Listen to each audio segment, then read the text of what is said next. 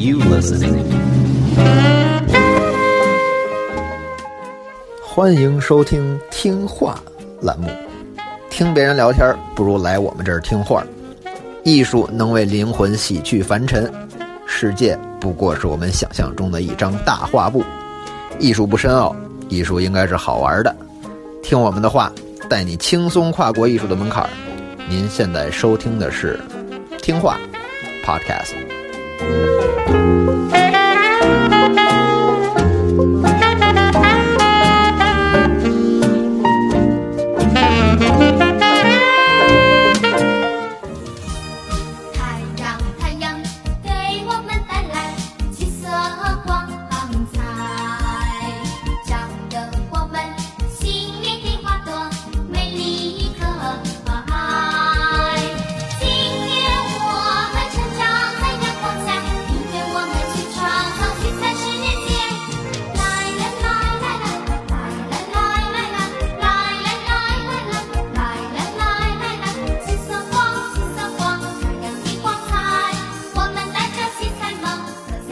家六一儿童节快乐！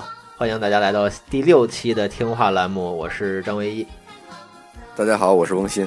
哎，儿童节来了，今天特地憋着节目没发，到儿童节这一天再给大家伙儿发出来。今天这一期咱们做的是儿童节特辑，是的，翁鑫翁老师要给小朋友们讲一讲什么 跟儿童节有关的故事。在说小朋友的故事之前，咱们先说一点大朋友。最近发生了一件事儿，呃，在广州美术学院的毕业展上呢，有一些学生辛辛苦苦准备的毕业作品被观众碰坏了。其中有两个比较让人心疼的，一个是有一个人做了个瓷器，放在展场让你展览。后来呢，等这个学生自己去看自己的作品的时候，发现他的作品已经在地上摔碎了。于是他们调了监控摄像来看，结果发现是一个高中生，然后在看展览的时候就玩跑男来着，对呃，他就把这个作品拿起来了，拿起来了以后呢，放回去的时候没有放稳，掉地上啪就摔碎了。另外一个呢是有人在和作品合影的时候拿脚蹬着作品合影，拿脚蹬着作品合影，那作品得多矮？呃呃，就是作品很大，然后所以作品的下沿差不多几十厘米吧，然后很大的一幅画，然后画上面有一些木桩子，然后他做的是一个把一些木头装在画面上的这么一个综合材料艺术。呃，所以呢，于是就有人觉得这个木桩子很好玩，于是就拿脚蹬着这个木头桩子来拍照片。应该说呢，对于艺术家来讲，这都是很让人伤心的事情吧。毕竟自己花了这么大的心血做的东西，呃，最后被这样对待。如果说我自己的想法呢，就是每一年我在看展览的时候，都会遇到各种各样的类似的情况。感觉在北京的时候，这样的情况会稍微有所少一点缓解。对，因为北京的保安脾气都比较大。呃，呃，北京的保安颇有一股自己当家做主的的气势。嗯，干什么呢？呃让让你摸了吗？呃，对，呃，是这种感觉。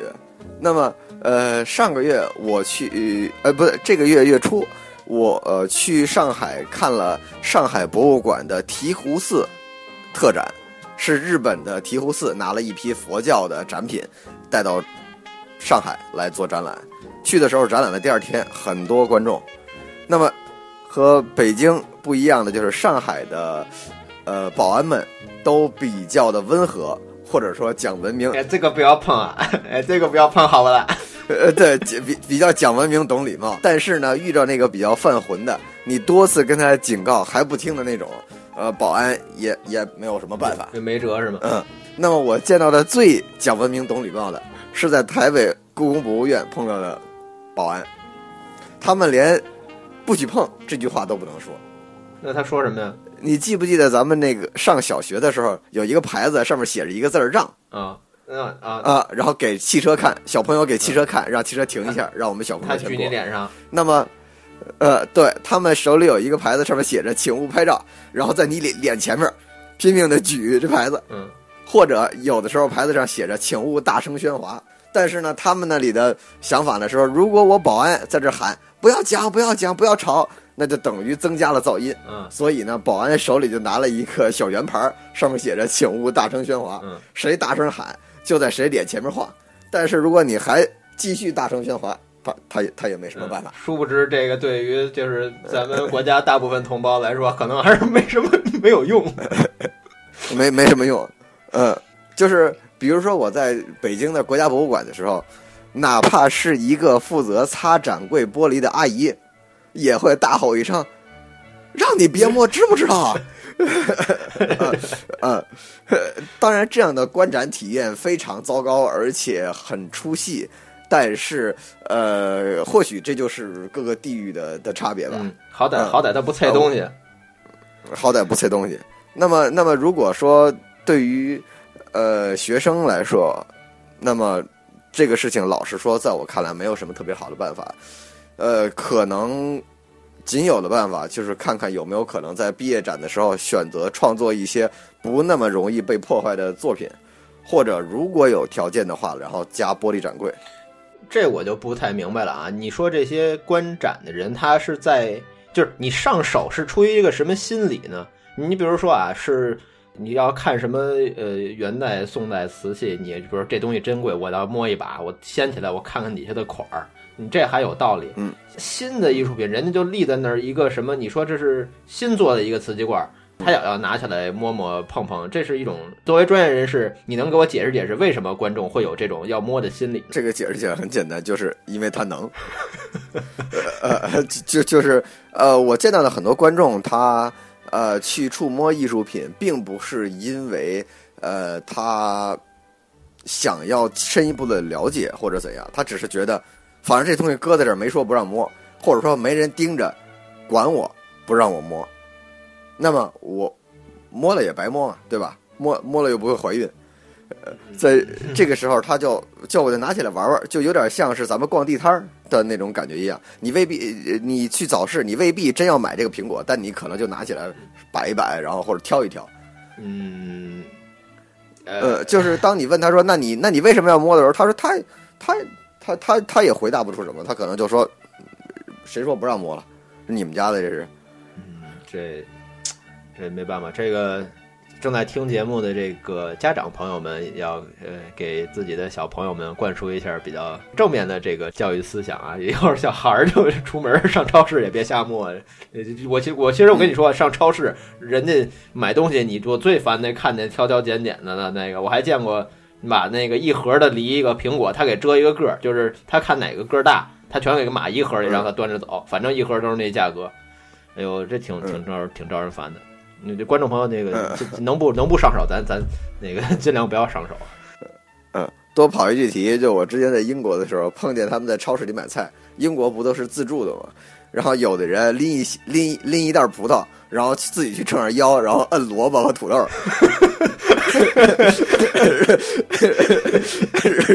啊，这这，然后然后然后，反正这个就就呃，反正就挺没辙的啊。嗯但是这对吧？呃，这你你也逮不着人家。你拦不住，嗯，拦不住。以后以后就是，嗯这就是这就是咱们所说的这个社会的交易成本嘛，你对吧？不是诚信社会，你你就多雇俩收银员在那儿检查。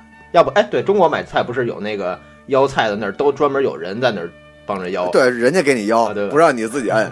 嗯买羊肉我贴贴一土豆标签儿。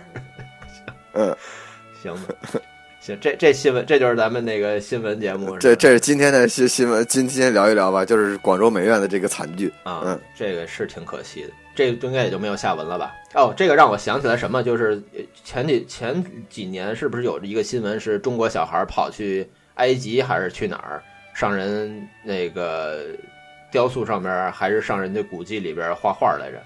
我不记得了，但是我觉得这种事儿很 很常发生。就是谁谁到此一游，就是熊熊孩子破坏这个。回头咱们查查，应该是有这么记得有这么个新闻。然后中国这边骂的还挺狠的，但是要我觉得就是你事儿已经出了，你骂那个小孩儿和骂他们家长意义也都不大。关键是以后你们怎么教育这帮出国的人，或者说那不是说出国吧，在中国你也别上长城，那长城都快让刻满了，都没砖都没有那个完好的砖了。我看你上那八达岭八达岭长城上看。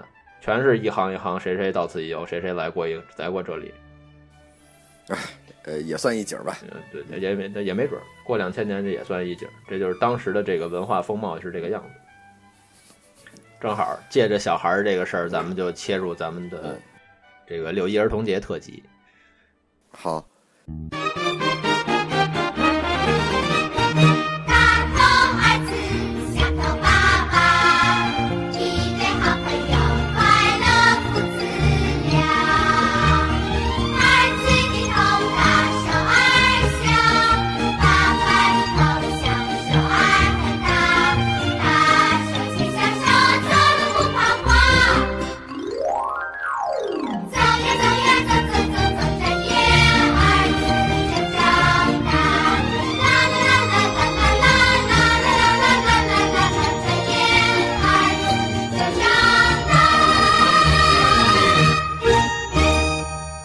今天咱们聊一聊，就是带小朋友去看博物馆的事儿。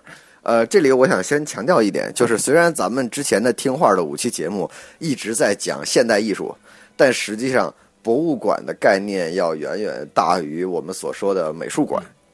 就是泛泛来讲的话，即使是动物园也可以算在博物馆的范畴之内。博物馆就是一个机构，里面有很多的东西，然后这些东西因为它自己承载了一些特殊的价值或者意义，而在这里展示。那当然，这个东西可能是活的，或或者是死的，它可能包含了一些艺术价值，或者有可能是历史价值，也有可能是一些比如说，呃，呃，科学价值。比如，我们可能在看博物馆看到一个石器时代的人使用的碗，它没什么艺术价值，但是它告诉我们一万多年前的人们是怎么生活的。比如，我们可能在科技馆里面看见一些小球互相撞来撞去，它的目的像为我们展示一些物理现象，这些都是博物馆，而且实际上它都适合我们家长和孩子一起去。以目前国内的博物馆的状况来看的话，尽管很多博物馆里面的藏品的质量非常棒，比如北京的古生物博物馆的化石馆，它的那个化石标本的质量在世界上都是位居前列的，因为中国地方大，挖出来的东西多。全往那儿送。呃，但是由于经费和人才的匮乏，使得我们很难有足够的人力和物力去把馆藏的东西讲清楚，因此有的时候就会给我们一个印象：哎呀，可能放假不想去美术馆或者博物馆，看不懂嘛，美术馆自己也解释不清楚，真是太让人困惑了。呃，不过看不懂其实恰恰是一个优点，尤其是在亲子活动的时候。咱们刚才说了。博物馆是一个可以让我们看到很多生活中没有的东西的地方，这一点其实挺重要的。因为当我们对一个事情一无所知的时候，我们虽然是一个成年人，但是在观察新鲜事物上未必比得过好奇心旺盛的小朋友。比如说小朋友嘛，他每天都在接触自己之前不知道的东西，哎，这个叫香蕉，对吧？这个这个叫铅笔，等等等等，他们已经习惯了每天去观察新鲜事物，然后再思考，最后表达说我要吃糖，或者说我要游戏机，或者说我要睡觉，我要干嘛干嘛的这个过程。但是我们成年人呢，因为已经知道了很多东西，所以呢，我们就看到事情的时候已经不走脑子了。我们脑我们的之前在课本上学的知识告诉我们，地球绕着太阳转，所以我们看到日落的时候就觉得哦，今儿太阳下山了。我们脑子里可能想到的是赶紧下班回家做饭，或者说晚上要看一个球等等等等。我们不会像小朋友那样长时间的瞄着太阳，等着看太阳整个日落的这个过程。就也不会问说妈妈太阳为什么下山了呀？是的，因此呢，逛博物馆的时候其实是非常难得的，就是大人和孩子，咱们可以站在同一个起跑线上，一起去享受观察，或者说用眼睛看这件事儿的乐趣的活动。如果说大人和孩子打篮球，那其实没什么好玩的，对吧？大人陪着孩子玩嘛，身高差这么多，欺负你，你你就陪着孩子玩一玩，对吧？但是呢，看博物馆呢，则是可以两代人一同探索，共同发挥自己的脑洞，然后来寻找未知的世界。这孩子要是不认识字儿呢，也可以吗？也是同一起跑线吗？同一起跑线啊，比如说我举个例子，我们在颐和园，颐和园有一个长廊，上面画了很多的这个三国、水浒、红楼、西厢记等等各种故事。那么，比如说小朋友看到这个，呃，孙悟空三打白骨精，一个猴冲着一个老太太咣咣拿棍子打，这么一个桥段，大人看了以后就知道，哦，这是三打白骨精，孙悟空是好人，呃，白骨精变成了老太太，唐僧冤枉了孙悟空。但是如果我们直接把这个故事讲给孩子的话，孩子就会觉得你唐僧怎么这么笨呢？对吧？孙悟空是好猴啊，你为什么冤枉孙悟空呢？唐僧你真是个坏人。可是如果孩子很小，不认识字，或者说他还没有听过孙悟空的故事的话，这个时候你给他讲，然后他就会奇怪说：“哎，这个这个猴为什么在打这个老太太呀？对吧？他为什么欺负老奶奶了？老奶奶有什么做错的地方呀？”他就会不明白。嗯。那么实际上，如果他自己事先有一个这样的观察和思考的过程的话，当我们再给他讲这个故事的时候，他就可以带入到唐僧的这个角色里面去，他就不会觉得说唐僧你这人怎么这么傻呢？他就会明白说，哦，其实如果我站在唐僧的那个角度的话，可能我也不明白孙悟空为什么这么做。于是这个故事对于他来说角度就发生了变化。那么由着这个，我们可以一方面我们可以给孩子讲说，有的时候你觉得自己做了对的事情，但是可能由于别的人没看到，所以你被冤枉了。这个时候呢，你也不要太过沮丧，对吧？你要学习孙悟空，还要继续把那个老头儿也打死。那么，如果孩子像唐僧一样冤枉了别人的话，那么也要像唐僧一样，最后勇于承认错误，发现哦是我错怪了孙悟空。那么这个其实可以讲的内容很多，可是如果一上来大人就利用自己的知识给孩子讲说，你看这个是孙悟空，这个是唐僧，唐僧错怪了孙悟空，孙悟空其实是好人，那么小朋友直接跳过了眼睛观察的这个过程的话，他获得的乐趣。其实就少很多了，啊，这就是有点像说授人以鱼和授人以渔的区别。我直接告诉你是什么，不如让你自己去先研究研究。要实在小孩实在看不明白再说。是的。为什么会带来下雨？为什么？为什么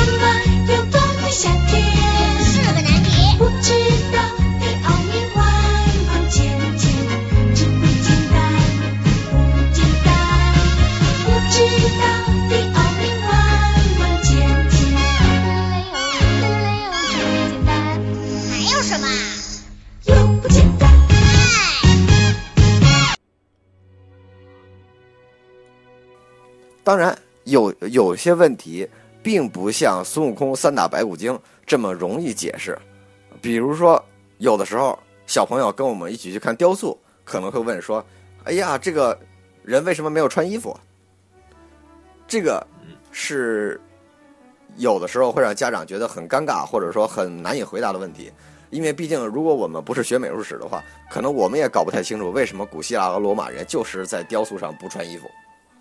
嗯，那还是男男的不穿衣服，女的还是有的还是穿着衣服的。是的，那么于是呢，呃，我们怎么来跟孩子解释呢？其实不用解释，还是和刚才一样，我们应该鼓励孩子继续去观察，给孩子提问题，让他们通过观察来试图寻找答案。比如说，小朋友看到这个人没穿衣服以后呢，觉得说，哎，我在家里的时候，我妈妈告诉我说不许光着屁股乱跑，那为什么这个大人他就可以不穿衣服呢？而且，呃，好像也没有怎样。那么，如果小朋友继续观察的话，他可能会发现，似乎雕像上这个人并没有因为没有穿衣服而感到害羞。尽管您不见得知道为什么古希腊人雕塑不穿衣服，但是这并不妨碍你们可以一起留着这个问题，留着这个问题，等到回家以后呢，就可以一同寻找答案了。所以呢，每当您遇到一个您不了解的问题的时候，您就可以和孩子一起来观察、总结，总结出来的可能问题会多过结论。回到家以后呢，这些总结出来的问题，其实恰恰就是一个您去博物馆不白去的一个结果。您可以把博物馆的这趟经验和记忆带回家里继续进行，然后和孩子会继续在家里有话题。下而且下回还能接着去。嗯事实上，呃，我第一次去水族馆的时候，我现在还非常记得，我问了很多很多问题，而我的艺术家母亲一个都答不上来。从水族馆出来以后，她没有给我买那种大白鲨毛绒玩具，而是给我买了一本关于海洋生物的百科全书，并且呢和我一起看。那本书给了我很多知识，并且让我深深的意识到自己干不了海洋学家这个事儿。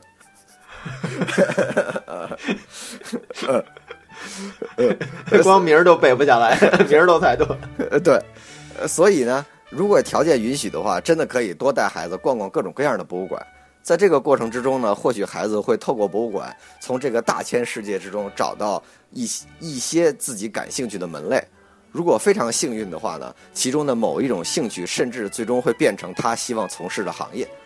而剩下的那些兴趣，则会在他成长的过程之中，让他依然保有对这个世界的好奇心。和一个成年人相比，博物馆可以让孩子持续的保有一个年轻的心态。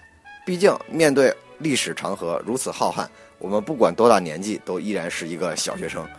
只不过随着长大，我们有的时候会忘记这件事儿。所以，不管是大朋友还是小朋友，值此六一儿童节之际，大家都不妨迈出步子去博物馆走一走。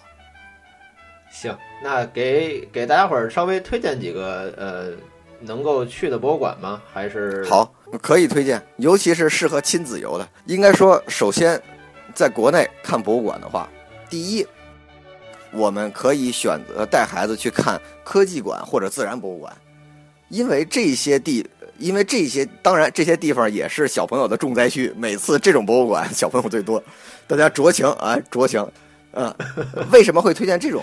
因为这些博物馆，比如说科技馆，它的所有展品有互动？都是为了，呃，有互动，这是一条。但是它的所有展品的展示都是为了说明某个科学原理或者自然现象来设置的，它是先有原理后有展品，所以它就比较好解释。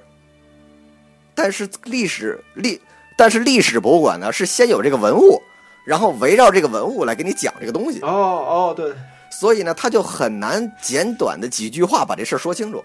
比如说一个康熙朝的一个瓷碗，对吧？那我要围绕这个碗，我要讲到当时的审美，我要讲到当时的烧瓷技术，对吧？讲到当时的收藏等等等等，甚至可能会讲到当时的绘画，比如说上面那个龙画的是什么样子等等。要讲的东西太多，几百字之内很难说清楚。但是在科技馆里边，比如这个区叫做电，这个区嗯有一电球，你一摸头发全滋起来，哎，这叫这叫静电，还是叫还是叫什么？我现在也说不清楚，小时候老去。嗯，对，就是它的这个是是反着的。那么动物园呢更好办，动物园都不用讲解，动物自己在那儿跑，小朋友可以直接的获得很多感受。天文馆、科技馆、自然博物馆这种都是非常适合让小朋友展开对艺术的什么，这这都是非常适合让小朋友开始对这个世界是发挥好奇心，并且产生兴趣的场馆。它要比带着三四岁的小朋友去看现代艺术要好得多。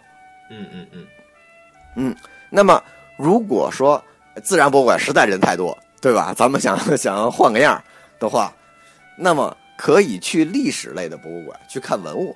北京好办，有国家博物馆，有首都博物馆，而其他省市地区的博物馆里面的话，应该说也有很多可以看的。看国内的博物馆的话，要沿着出土走，一般有大墓的地方，附近都有质量很高的博物馆。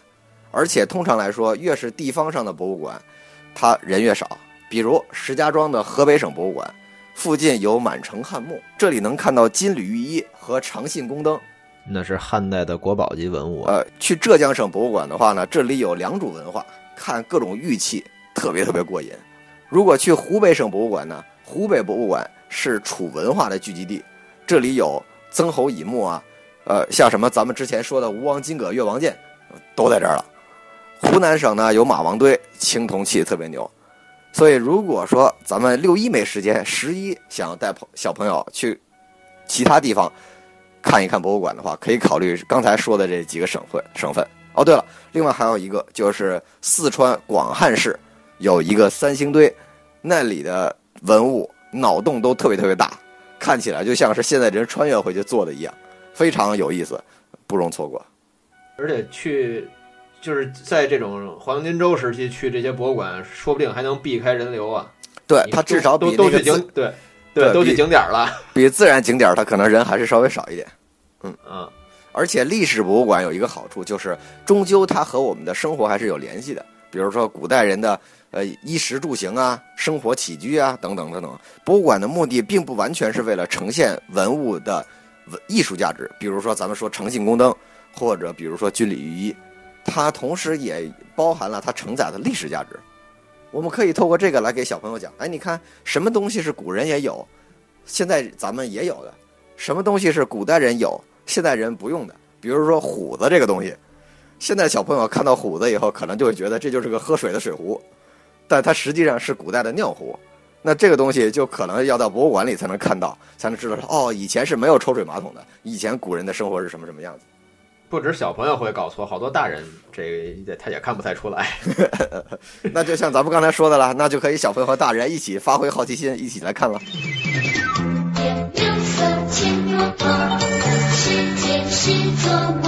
有风雨也有彩虹，有冰雪也有春光。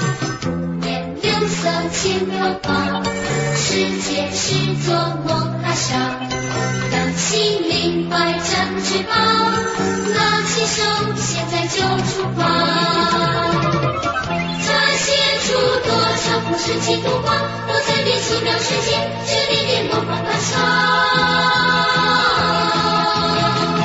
变出来多少个触动春夏，穿过了星光。夜幕，迎来了黎明照射。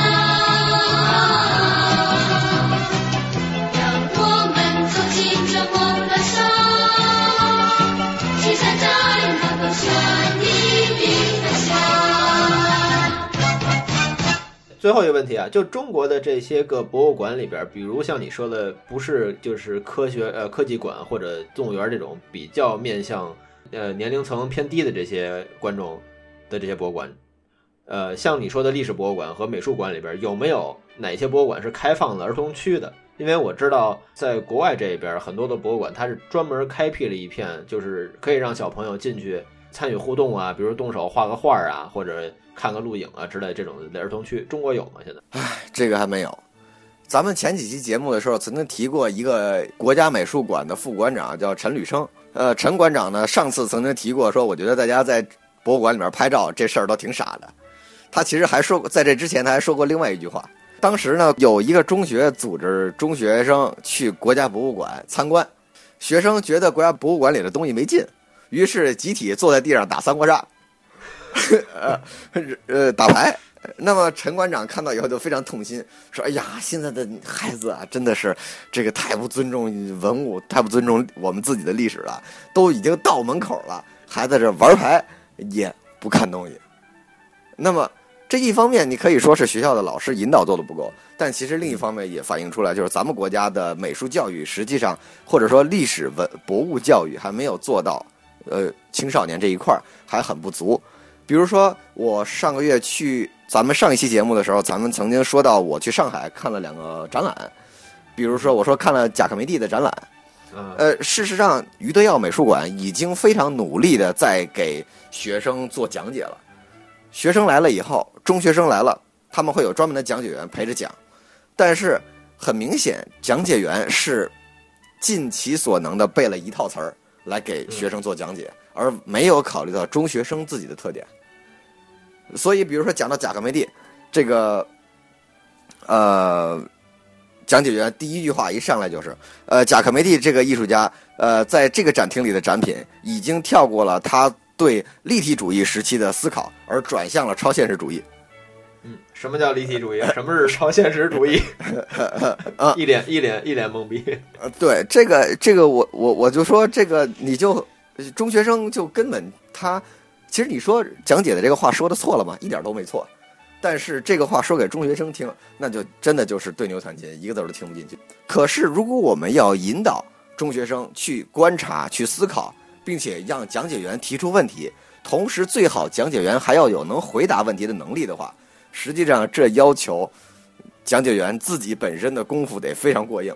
而目前应该说，国内还没有这么多学艺术品管理的人才，所以广大的呃家长朋友，如果以后小孩子真的对美术馆有兴趣的话，不妨让他考虑报考艺术管理方面的 方面的专业，这是目前中国面临着一个巨大的人才缺口。啊，对，以后好找工作，别回头因为你这一句话，到时候这成这个成了 这职业成了一个这个有有富裕了一会儿。啊，呃，咱们咱们就是咱们就是希望希望啊，希望。嗯嗯，行，那这一期时间也差不多了，然后大家听了这期节目之后，赶快收拾收拾行囊，带着小孩儿出去一块儿转悠转悠，能够享受天伦之乐的同时，又有给孩子提供了一些这个有深度也有广度的教育，对吧？哦，对了，另外，咱们在结束之前附送一个彩蛋，附专门给目前还没有小朋友，但是可能会未来有小朋友的年轻男女们。如果大家想要约妹子去美术馆的话，一定要记得几条啊。接下来的是金玉良言：第一，千万不要提前准备。比如说，我我在上海，我想要约一个女生去余德耀美术馆看贾科梅蒂的展览，这个时候千万不要自己看一大堆美术史，背一堆书，然后一块儿去，因为如果妹子真的想听讲解的话，直接租一个导览器其实就可以了啊，对啊。而且最要命的是，你把你背完的词儿说完了以后，如果妹子问问题答不上来，这个最尴尬。呃 所以千万不要背词儿啊。那么什么都不知道怎么办呢？没关系，对吧？妹子是呃来大家一起来约会是是看人怎么样嘛，对吧？他又不是要找一个艺术史老师，所以呢，这个时候呢看不懂的地方，那就很坦然的说我看不懂。那么像一个小朋友一样，然后发挥自己的观察能力，然后来看说我觉得这个雕塑，或者说我从这个画面上感觉出了什么什么什么，这个效果要要更好。嗯，这次没看懂，咱们一会儿要不然去完博物馆喝杯咖啡，再接接着咱们查一查，探讨一下，哎，是 聊一聊哎。是的，哎，这就有下文了嘛。对，这样下回看懂了，我再带你去一趟。嗯，还还有第三条建议吗？你这两条了，第三条还有嗯也有第三条。嗯嗯，第三条就是在面对这种情况的时候，尽可能像咱们刚才说的一样，优先选择比较容易懂的博物馆。千万不要觉得当代艺术很酷，就一定要坚持看当代艺术啊！选择的时候尽可能选，即便是不对某一个门类特别有兴趣，但也能聊到一起的，比如说呃科技馆，比如说自然博物馆，比如说咱们现在可能脑子里印象当中，自然博物馆是小朋友去的，但是应该说，咱们除了小学学校组织去以后，可能很多年都没有去过了，对吧？像你刚才也说，你科技馆，你印象当中也是很久以前的事儿了。嗯，现在我都不知道在哪儿了，北京那科技馆。对嗯，呃，那么这个时候，我觉得，呃，我自己的感受是，当我去一些小时候很多年前曾经去过的地方，比如说天坛的时候，是作为一个北京小孩儿肯定去过，但是它肯定不是一个我们常常会去的地方。呃，去天坛的时候，我就感受到了很多小的时候春游感受不到的东西。当我现在回忆我小的时候春游去天坛的时候，脑子里的印象就是面包、火腿肠，然后和别人的小家小孩的手掌游戏机。嗯，对对，呃，然后别的没什么了。但是这次再去的时候，就会觉得，哎呦，这个建筑其实真的天坛真的挺棒的。然后感受到了我们以前劳动人民的审美以及他们的聪明才智，也觉得哦，天坛作为北京旅游的象征，真的是一点都不亏。我还以为你这回去的感受是中国怎么这么多人呢？大朋友重新去看似适合小朋友的博物馆，有的时候会有别样的感受。行，OK，那咱们这一期节目就暂时到这里，然后，呃，祝大家呃六一儿童节快乐，是不是儿童的也祝你们儿童节快乐。对大朋友和小朋友都儿童节快乐。对，没有儿童的赶快来一个儿童吧啊！呃，咱们这一期节目就先到这儿，我是制作人张唯一，呃，我是翁鑫，啊，大家再见。再见。小兔子乖乖